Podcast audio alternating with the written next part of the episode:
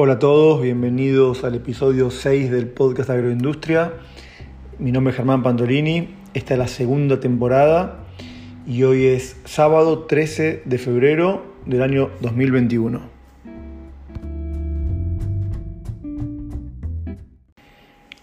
Estaba mirando que el último episodio fue del día 14 de enero, así que si, si llegamos a tiempo a publicarlo hoy va a ser un poco menos, bueno, casi un mes, ¿no? La idea sería no, no pasarme de un mes porque pienso que es como, bueno, que se baja la espuma de la cerveza, ¿no? La idea era hacer un podcast semanal o con una regularidad o quincenal, pero bueno, por lo menos no me quiero pasar del mes.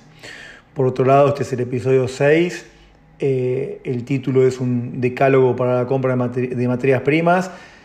Y la verdad que el decálogo, o sea, los 10 mandamientos, era más para se me había ocurrido en un principio hacerlo en el episodio número 10. Es más, eh, cuando se me ocurrió hacer el podcast el año pasado, eh, pensé, bueno, por lo menos eh, sea que tenga, sea que sea, que se transforme en algo, no digo masivo, pero que bueno, que tenga muchas escuchas o, o que tenga muchos oyentes, por más que no lo escuche nadie, voy a hacer 10 capítulos. Era como mi primer objetivo porque 10 era como una medida. Si uno, yo, yo como usuario de podcast, entro a un podcast y veo que, que, tienen hecho uno solo, ni lo escucho porque veo que no tuvo continuidad, es como que es algo fallido. A veces, y bueno, si, si tienen 10.000 episodios, también a veces cuesta, cuesta empezar, pero bueno, me pareció que, que, lo mínimo iba a ser los 10. En este momento, bueno, voy a cumplir con eso, seguro, seguro voy a cumplir con eso, voy a intentar. Eh, ¿Qué pasa? Últimamente eh, estoy eh, dudando, porque muchos de los ejemplos que doy y eh, muchos de los capítulos eh, me baso en, todos temas vinculados con lo que es la ganadería vacuna, ¿no?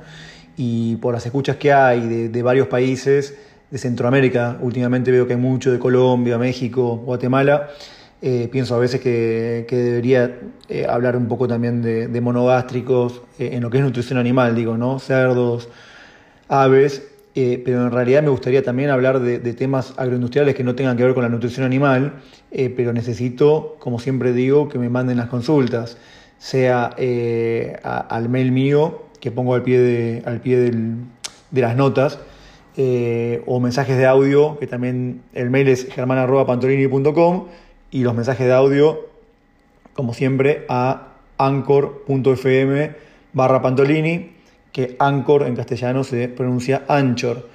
Y a partir de este episodio voy a poner las palabras clave que serían los términos técnicos que, voy a utilizar. Así, eh, si lo escuchan y tienen alguna duda, bueno, pueden, pueden visualizar ahí las palabras y si lo quieren googlear o, bueno, o, averiguar un poco más sobre, sobre estos temas. Em, ahí me acuerdo como anécdota de un, profesor de la Facultad de Agronomía, que yo en realidad no lo tuve particularmente, pero, pero era muy conocido, es muy conocido, yo no sé si, si sigue estando, pero eh, sé que vive, pero bueno, se llama Antonio Hall. Eh, Hall era un profesor, pero sobre todo un científico. Eh, me acuerdo que decían que era una de las tres personas que más sabía sobre, sobre el girasol en el mundo. Hablo de girasol, la fisiología del cultivo, ¿no? temas científicos. No estoy hablando de, cultivar el girasol a ver qué, cultivar o qué híbrido rinde más, sino un tipo que era un, científico. Y él en, la en, una de las clases, según me contaron, habían presentado todos los alumnos a la clase, eh, creo que era la primera clase, y él dijo, bueno, a ver, em, ¿qué dudas tienen? ¿Cuáles, ¿Cuáles son las preguntas? Todos estaban medio, quedaron atónitos porque, bueno, cuando uno sale de la secundaria, los primeros años de la carrera, no, no, no estás acostumbrado a estudiar para una clase sino que bueno, uno va a escuchar lo que dice el profesor. Bueno, él dijo, eh, ¿tienen alguna duda? Nadie dijo nada, se levantó, pegó media vuelta y se fue. Con lo cual creo que dejó como aprendizaje que bueno, las cuestiones eh, hay, que, hay que estudiar o hay que consultar. Y bueno, a lo que voy, en, el caso este, eh, voy a hacer 100 capítulos siempre que haya consultas. Si veo que, que no hay consultas, aunque escucho, que veo que hay oyentes y que cada vez hay más escuchas, necesito tener un, mayor feedback, ¿no? Entonces mayor ida y vuelta. Me gustaría hablar de un montón de cosas que sean también desafíos para mí, estudiarlas o poder comentarlas, pero necesito que me manden eh, estos mensajes o, mensajes de audio. Bueno, vamos a arrancar con las pautas de, o algunas pautas, en realidad, obviamente que no, son 10, digamos, eh, debe haber eh, cientos de pautas para, tener en cuenta, pero son las 10 que, primero se me ocurren y creo que, son importantes. En todo caso, en, otros capítulos podré, podré ampliar. Eh, como cuando arrancamos con el podcast, creo que en, uno de los primeros capítulos de el que hablaba de los subproductos, en este caso cuando, cuando vamos a comprar. Me pongo en este, en este episodio, me voy a poner como comprador de materias primas. Eh, que en realidad, eh, cuando hablamos de agroindustria, obviamente que tiene todo que, mucho que ver con, lo que es alimentación, sea de animales o, en todo caso seres humanos, pero también hay otro tipo de agroindustrias que, por ejemplo, lo que es em, la, energía, la energía renovable a partir de biomasa, que bueno, que muchas de estas pautas también son válidas para, cualquier tipo de agroindustria. Entonces, eh, el orden en el que voy a dar no es ni de mayor a menor, sino bueno, es más o menos como se me vienen a la cabeza. la número uno en este caso es la humedad. En realidad, cuando, bueno, cuando compramos eh, materias primas o alimentos terminados, pero por ejemplo, me saco la papa de la boca porque, por ejemplo, cuando compramos un alimento balanceado para un tambo, es una materia prima, puede ser un alimento terminado que, sea una conjunción de insumos para, una industria. En el caso nuestro, por ejemplo, nuestras materias primas son los productos básicos, granos y subproductos, pero para un tambo su materia prima, su producto básico puede ser un alimento terminado, lógicamente. Entonces, me, refiero a que esto es válido para, para las dos cuestiones.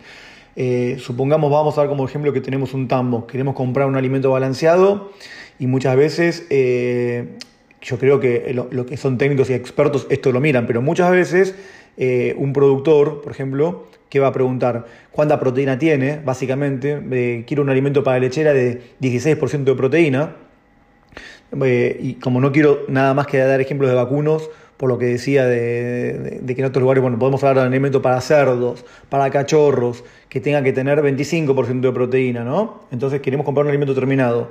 Y lo que uno le pregunta al fabricante es, bueno, ¿cuánta proteína tiene para comparar con otro? La proteína, la energía muchas veces y el precio. Sería lo que, lo que primero yo como fabricante lo que me preguntan. Muchas veces, eh, quiero un alimento tanta proteína. Creo que muy poca gente, diría que menos del 1% de las consultas, me han dicho cuánta qué humedad tiene el producto, ¿no? Casi nadie.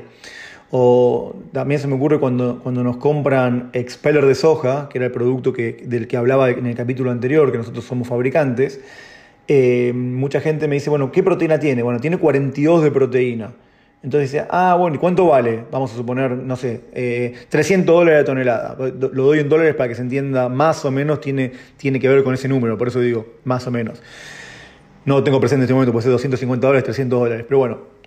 Entonces dice, bueno, ¿cuánto vale? 300 dólares tiene 42 de proteína. En realidad, el que, que está en tema, que es comprador, capaz que puede dividir, para comparar con otro subproducto, divide el precio por punto de proteína, o directamente más fácil, ve a otro, llama a otro y dice, ah, mirá, pero tu competencia este, en vez de 300 dólares vale 290. Y créanme que acá la gente por, por un, un, chicle y un caramelo son capaces de, de, cambiar una compra, ¿no? Que es lo que, bueno, eh, de esto vamos a hablar también. Eh, entonces, te dicen, bueno, mira, el otro está 10 dólares menos, que a veces parece muchísimo, pero a veces en términos eh, relativos es mínimo, capaz que estamos hablando de un medio por ciento. Y creo que hay un montón de cosas que hay que ver antes de cambiar un proveedor por un medio por ciento en el precio o por un 1 por ciento. Ah, aunque también estoy de acuerdo que si, que si es más barato el otro y si a igualdad calidad, más vale que vamos a comprar el más barato. Pero la cuestión es que nadie pregunta la humedad. Y por, doy como ejemplo en, nuestro, nuestro proceso, no porque seamos la Madre Teresa de Calcuta, ni que no, pues, simplemente porque no, no, se, no se agrega humedad en el proceso, ¿no? porque si uno le agregara humedad muchas veces tendríamos problemas en el manejo, en el transporte, en la oxidación. Entonces, bueno, el producto que hacemos nosotros es un producto súper seco, pero nadie pregunta eso. Entonces, vamos a suponer un fabricante que peletea o que, o que, tiene un aspersor y le agrega humedad al final, porque esto eh, existe este tipo de cosas que se pueden, aparte no es algo, digamos, ilegal, sino que uno juega con, la humedad, compensa, porque de hecho los granos, eh, bueno, ahora me estoy yendo por las ramas, pero los granos vienen con, muchas veces, por ejemplo, el grano de soja viene con un estándar de 11, 12 puntos de, de humedad, ¿no? 11, 12% de humedad. Y los productos terminados tienen el 5, 6, 7% de humedad, o sea, hay una pérdida de humedad que bien se podría ganar volviéndole a echar agua al producto y, y eh, se puede hacer. Nosotros no lo hacemos, pero entonces a lo que voy, nadie pregunta qué humedad tiene el producto y tal vez están viendo un 1, 2, 3% de diferencia en el precio cuando un producto tiene 5 o 6% menos de humedad que el otro. Entonces, cuando ustedes compren productos, fundamental saber la humedad y si van a comparar por precio, también comparar por humedad. Vuelvo a decir, un producto que es 5% más barato, pero 10% tiene 10% menos de humedad, o que equivale a decir que tiene un 10% más de materia seca, termina siendo más barato por unidad, que lo que nosotros queremos comprar, y esta sería la conclusión, es la materia seca, no compramos la humedad. Entonces hay que descontar la, la humedad o por lo menos comparar peras con peras o manzanas con manzanas. Un tema importante asociado al tema de la humedad es que cuando hacemos un análisis de laboratorio eh, y vemos un, o, o, pedimos un análisis de un producto o una ficha técnica, en general todos los productos eh, digamos, se, comparan y se expresan en base seca. ¿Qué significa base seca? Que toda la proteína, la energía, todas las cuestiones, los porcentajes de cada uno de los macroelementos o lo que fuera, están expresados una vez descontada la humedad. O sea, eh, se descuenta la humedad y lo que queda de materia seca se divide y bueno, entonces tiene, vamos a suponer, un producto tiene 42 de proteína en base seca, es un producto este, que ya, ya, ya tuvo descontar la humedad. Si, también se puede expresar sin descontar la humedad y se dice base tal cual. O es como, eh, ese es un sentido común, es como decir, el análisis está hecho tal cual sin descontar la humedad. Que también es importante porque en realidad a la hora de comprar, en realidad eh, el, el, productor o el, el, el usuario, digamos, eh, debería, lo, lo que le importa es tal cual lo que tiene, porque justamente eh, ese producto tal cual nos indica también qué humedad tiene, pero bueno, no los quiero marear, pues es un tema muy específico y tendría que hablar todo el capítulo sobre esto, pero eh, a lo que voy, es importante también expresarlo en base seca porque como eh, cuando el animal come algo húmedo, vamos a suponer un silo de planta, que son estos, estas plantas picadas de sorgo o de maíz que tienen 50% de humedad, en realidad el animal come todo esto pero la, la, humedad la elimina por otra vía. O sea, es importante saber, por eso es importante saber qué tiene el alimento descontando la humedad, porque en definitiva, para su metabolismo y para la cantidad de consumo que va a tener, lo importante, el agua se va, se va a ir por otro lado. Entonces, puede ser un producto que sea húmedo, pero que sea excelente, porque tenga envase seca, o sea, una vez descontada su humedad, eh, tenga un montón de proteína y un montón de energía. Esto pasa, por ejemplo, con el gluten feed, o sea, la burlanda húmeda, estos productos que son de la molienda húmeda del maíz, o en este caso de, del, ahora está, bueno, a partir de los productos de, del etanol, ¿no? De la, de, del etanol, de estos biocombustibles que, se producen estos, eh, sí, yo les llamo burlanda, pero tienen también otro nombre, DDSS, que son los bueno, no me acuerdo ahora en, inglés cómo es el término, eh, ahora ya me voy a acordar. Eh, la cuestión es que son productos súper húmedos, pero súper buenos porque tienen un montón de proteína y el animal aprovecha y, es equiparable. Lo que pasa que, digamos, a nivel nutricional hay que, hay que hablar un mismo idioma y compararlos en base seca. Lo importante es cuánto tiene una vez descontada la humedad porque es como lo vamos a aprovechar. Pero a la hora de comprarlo, o hablamos de base tal cual para comprar alimentos, entonces vos decís, ¿qué me estás vendiendo tal cual? O sea, que la pregunta final es, ¿cuánta agua me estás vendiendo? O sea, expresámelo como quieras, expresámelo en base seca base tal cual, pero ese análisis hay que hacerlo.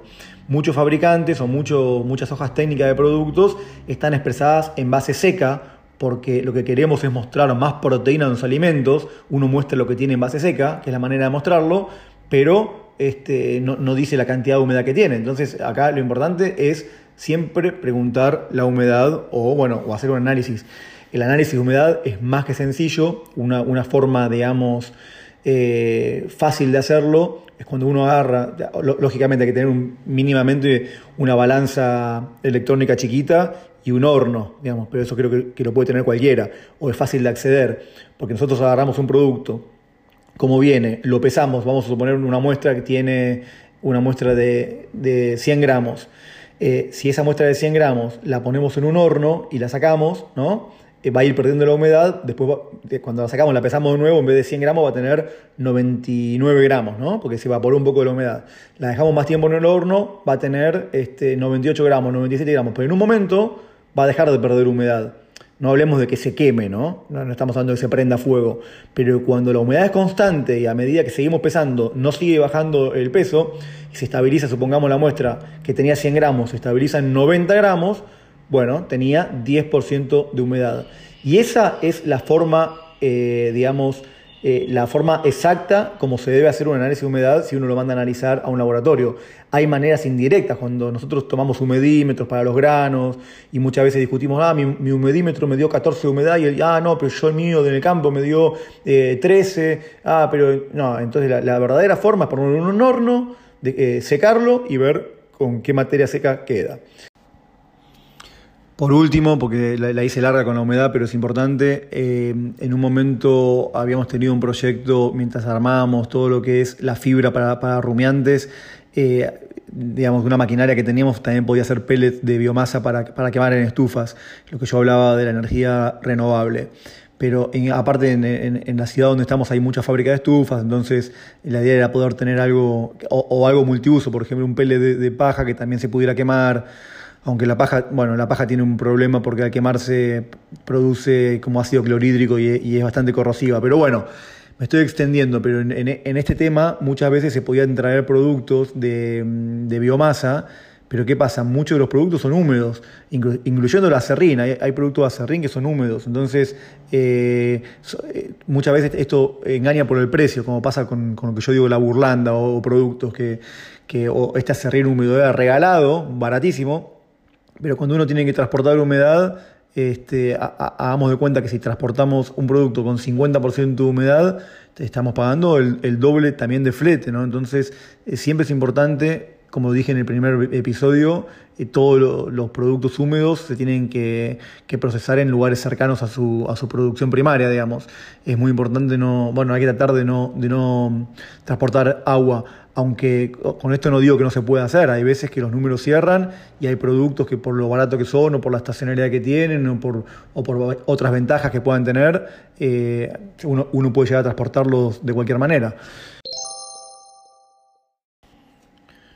Bueno, teniendo en cuenta que con el primer eh, tema me tomé 10 minutos para hablar de la humedad, lo segundo vamos a ser muy escuetos, es el peso específico y digamos, el peso específico está claro lo que es, eh, es el peso en relación al volumen, o sea que acá queremos transportar cosas pesadas, en, principio lo ideal, por eso peleteamos los productos, por eso los comprimimos, ¿no? Por eso hay toda una industria que busca reducir, eh, o sea, aumentar el peso específico o reducir el volumen pero digamos, a igualdad de, para hacer una, analogía, lo que no queremos es transportar aire en este caso, o sea, porque transportar aire es no usar eh, la capacidad que tiene, por ejemplo, un camión, un barco o lo que fuera.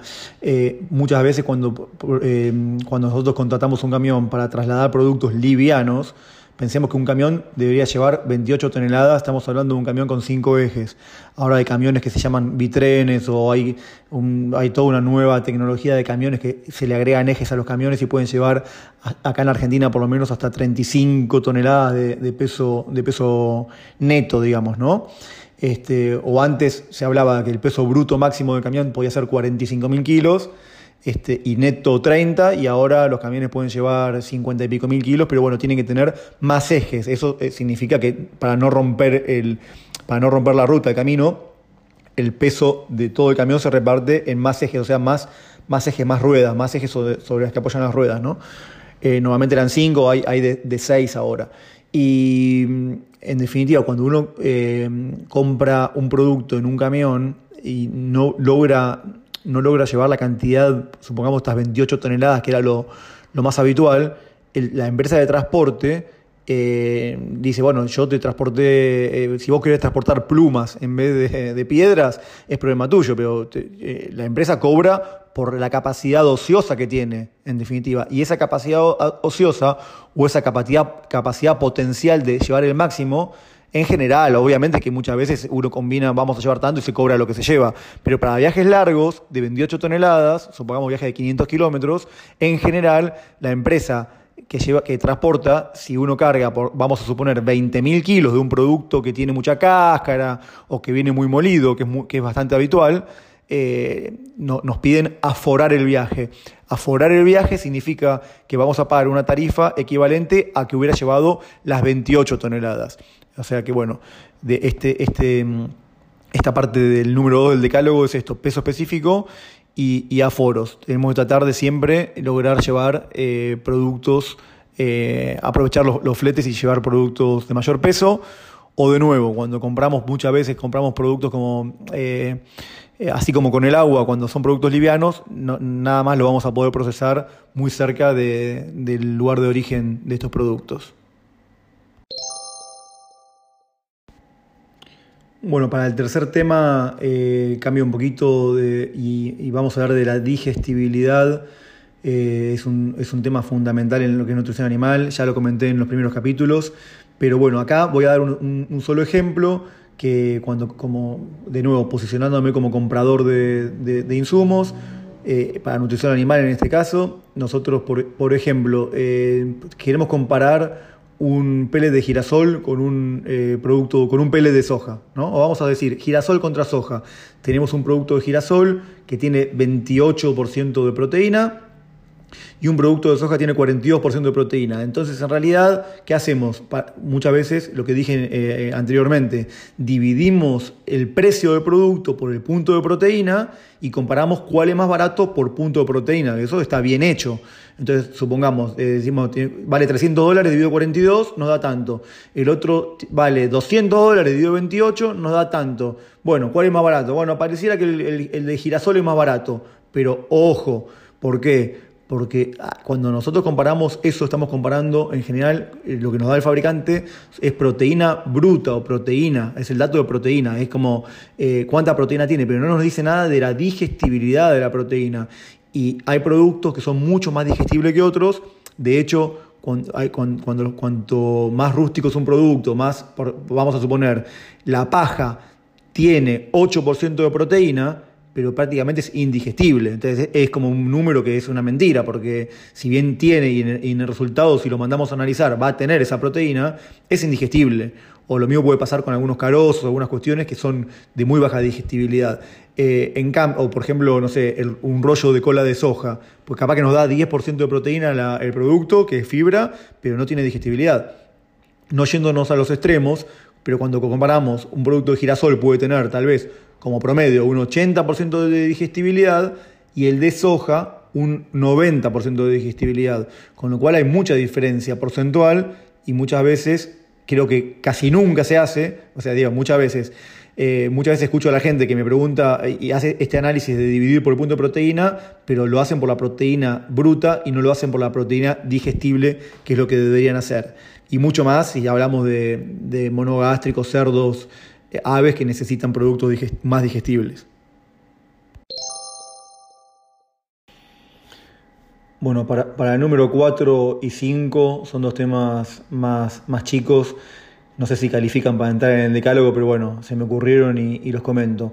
Uno es muy específico para cuando usamos productos que tienen mucha cantidad de, aceite residual, como son los expeller, eh, que vuelvo a decir de, lo que hablábamos en el capítulo anterior, que son los productos de, de extracción mecánica eh, de la soja y del girasol, sobre todo el de girasol no es muy común, pero tiene, tiene muchísimo aceite residual, tiene como un 10%.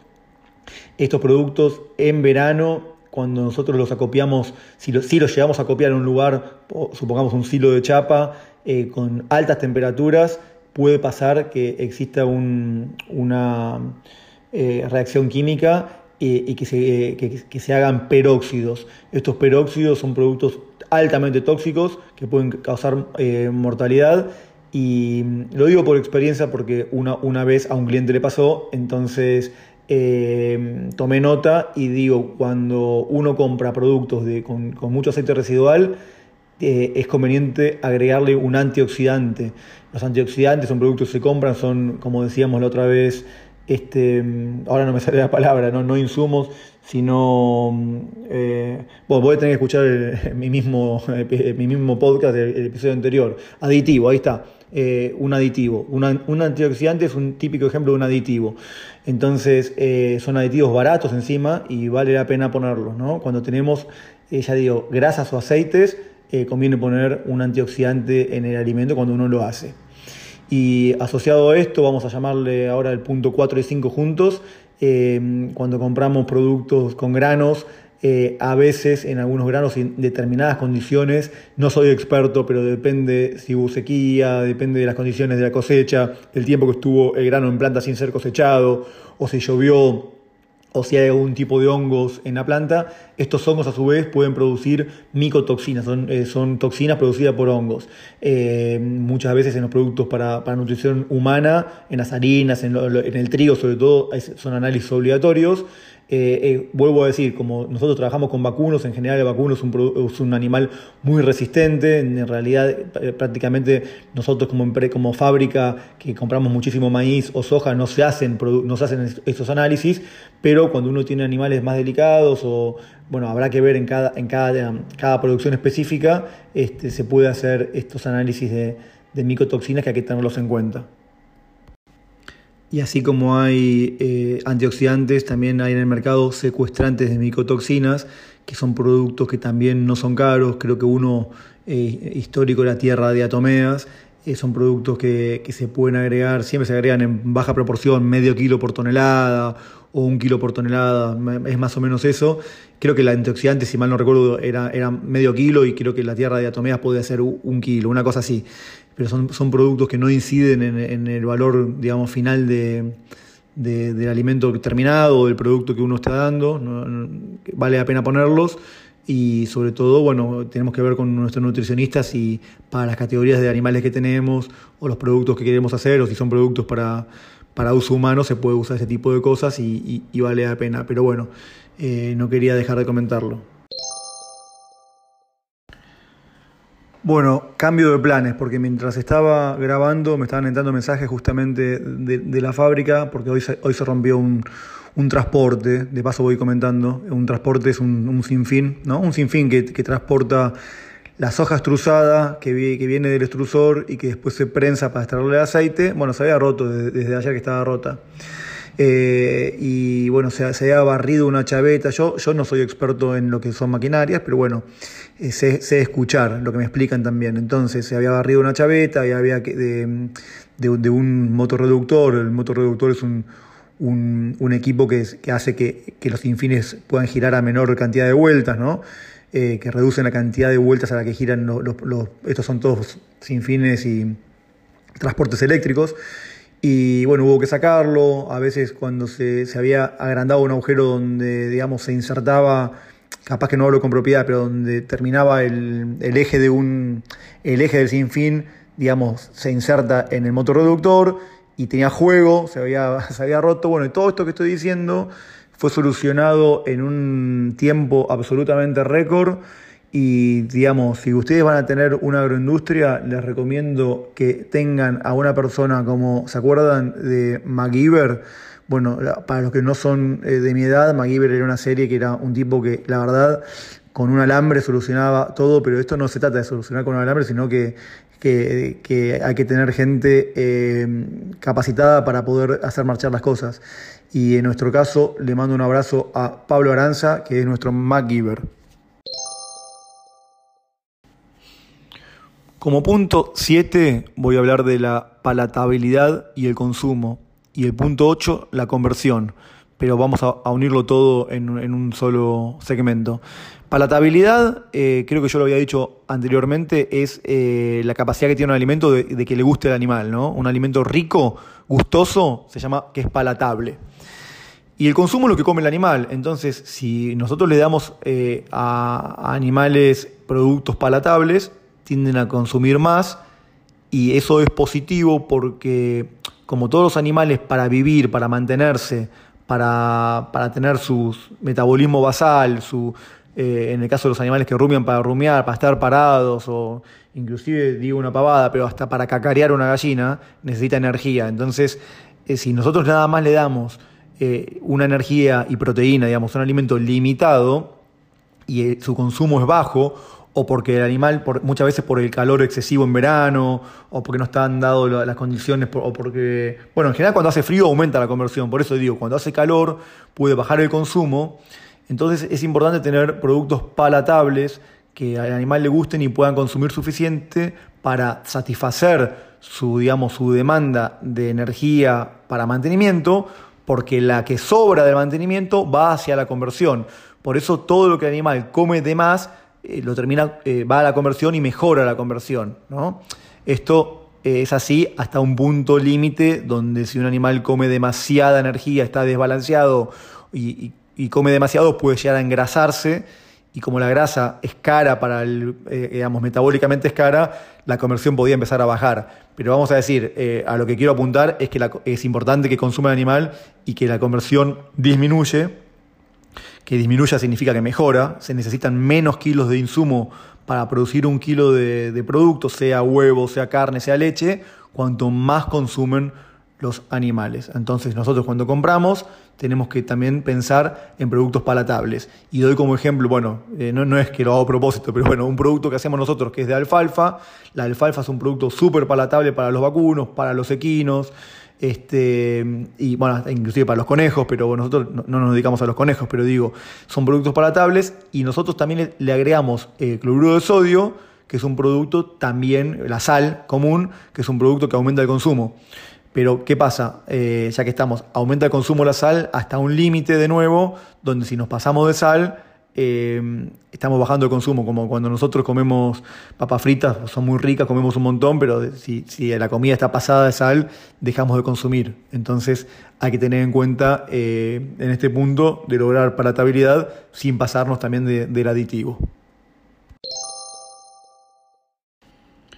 Para el punto 9 voy a hablar de un tema específico que es eh, dentro de los análisis de laboratorio, cuando somos compradores de materias primas están de moda muchas veces, yo veo fábricas colegas y mucha gente que tiene equipos NIRS, que son productos, son equipos que son de espectroscopía del infrarrojo cercano. Es una, lo estoy leyendo de, Wikipedia, pero es una, una, tecnología que lo que hace, eh, y no, no, no, lo estudié para, para el podcast ni, ni, mucho menos, pero digamos como, como una síntesis, es como comparar, digamos, una foto de, de, un, de una placa de infrarroja, es como si fuera eh, analiza eh, el espectro de un producto, ¿no? En realidad esto tiene que ver con, si tiene eh, con la composición química, los enlaces entre el, carbono y el hidrógeno o el oxígeno con el hidrógeno. Entonces es una tecnología que sirve para, analizar productos de, agroindustria, productos, materias primas, porque es como que saca una, una foto en infrarrojo, ¿no? Es como un patrón de cada producto. ¿Qué pasa? Eh, entonces nosotros vamos a suponer, si tenemos maíz y, o si tenemos soja, vamos a poner un producto que tiene más, que se analiza proteína y todo. Si, ponemos, si tenemos soja, la ponemos en un equipo NIRS, nos va a dar que tiene 36 de proteína, que tiene, vamos a poner, 12, em, 12 de, humedad, que tiene 18 de, grasa, y seguramente va a ser exacto, eh, digamos, 99% exacto el equipo en casi todos los casos. ¿Por qué?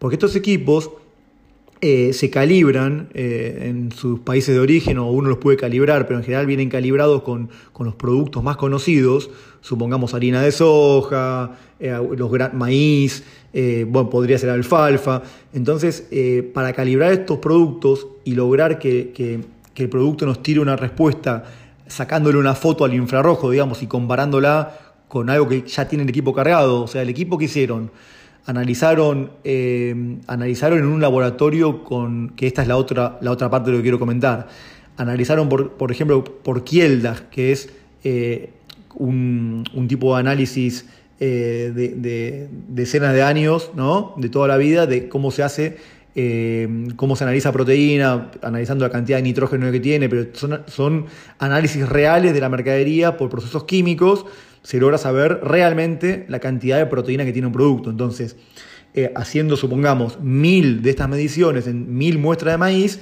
se han calibrado los equipos NIRS para que, sacándole una foto al infrarrojo, comparándola con la de nuestra muestra, nos den una, nos den una respuesta que en general está bastante bien. Ahora bien, cuando tenemos productos que no están calibrados y no son comunes, Una, calibrarlos, hacer una curva de calibración cargándole mil muestras reales a este producto, eh, nos saldría más caro que el equipo, es, es inviable. Pero lo que yo veo es que, por ejemplo, nosotros que hacemos un producto, como mencioné antes, de alfalfa con sal, pero que le ponemos 5% de sal, que es justo ahí al límite de, lo que, digamos, sería un producto que ya limitaría el consumo, ¿no? Entonces yo por eso cuando lo vendemos digo, es un producto espectacular, súper palatable, pero es para usar al 20-25%, porque si no, eh, si no limitaría el consumo, ¿no? Eh, entonces, eh, un, producto de alfalfa con sal no está calibrado en un NIRS. Entonces, ¿qué pasa? La gente cuando compra este producto, ¿no? yo lo digo en contra de, digamos, de mis intereses comerciales, pero cuando la gente compra este producto, si lo, si lo analiza en un NIRS, eh, no el NIRS no tiene una posibilidad de poner pele de alfalfa con sal. Como muchos tienen una posibilidad de poner pele de alfalfa. Y al ponerle pele de alfalfa y uno pone la, pone la muestra a sacarle esta foto del infrarrojo, la máquina es como que la correlaciona con mil muestras que ha tenido antes y en general tiende, a lo, es lo que yo quiero comentarles, tiende a tirar un promedio o a tirar una curva más sesgada a lo que es el producto original y entonces termina tirando valores de proteína más parecidos a un pellet puro, pero no a un pellet eh, mezcla. Eh, nosotros estamos vendiendo un pellet, que en este caso, por ejemplo, que es una mezcla. O cuando uno compra productos especiales diferentes, eh, me refiero, Únicamente se puede usar NIRS con buenos resultados cuando uno tiene, eh, tiene la seguridad que las curvas están calibradas para ese tipo de equipo.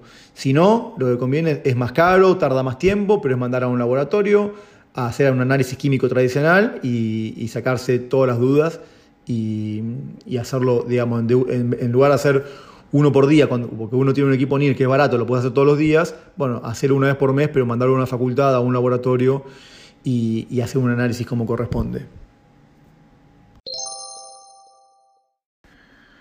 Bueno, en este decálogo medio armado a conveniencia, porque la verdad que agrupé como quise y bueno, pero bueno, la idea era dar, dar algunas pautas, no tienen por qué ser 10 exactamente, pero bueno, la última, eh, cuando nosotros queremos hacer una ración o, en definitiva una mezcla, puede ser para nutrición o, puede ser para otro tipo de, de, hecho, ahora están, están haciendo un proyecto en Tandil, acá cerca, que es eh, a partir de paja, eh, van a hacer eh, van a ser productos como aislantes para, construcción, ¿no? Para la construcción de, de viviendas.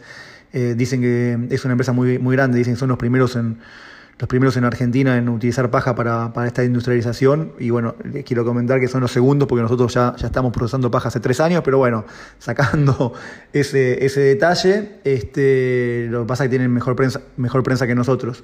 Pero bueno, eh, nada, es una empresa muy grande y bienvenido sea que hagan, que hagan cosas innovadoras. Pero mm, quiero decir, para cualquier tipo de mezcla que uno necesite hacer un mínimo costo, esto para cualquier industria en realidad, se pueden utilizar diferentes métodos y uno es la programación lineal, que es un, tema, digamos, cuando uno tiene en el colegio, uno quiere sacar, despejar la x de una ecuación, es relativamente sencillo, ¿no? Cuando queremos despejar la x y la y, que son una ecuación con dos incógnitas, la única manera de hacerlo es que haya dos ecuaciones con dos incógnitas. Eh, de esa manera se puede despejar una de la otra, se reemplaza y, se puede sacar primero la x y después se saca la y.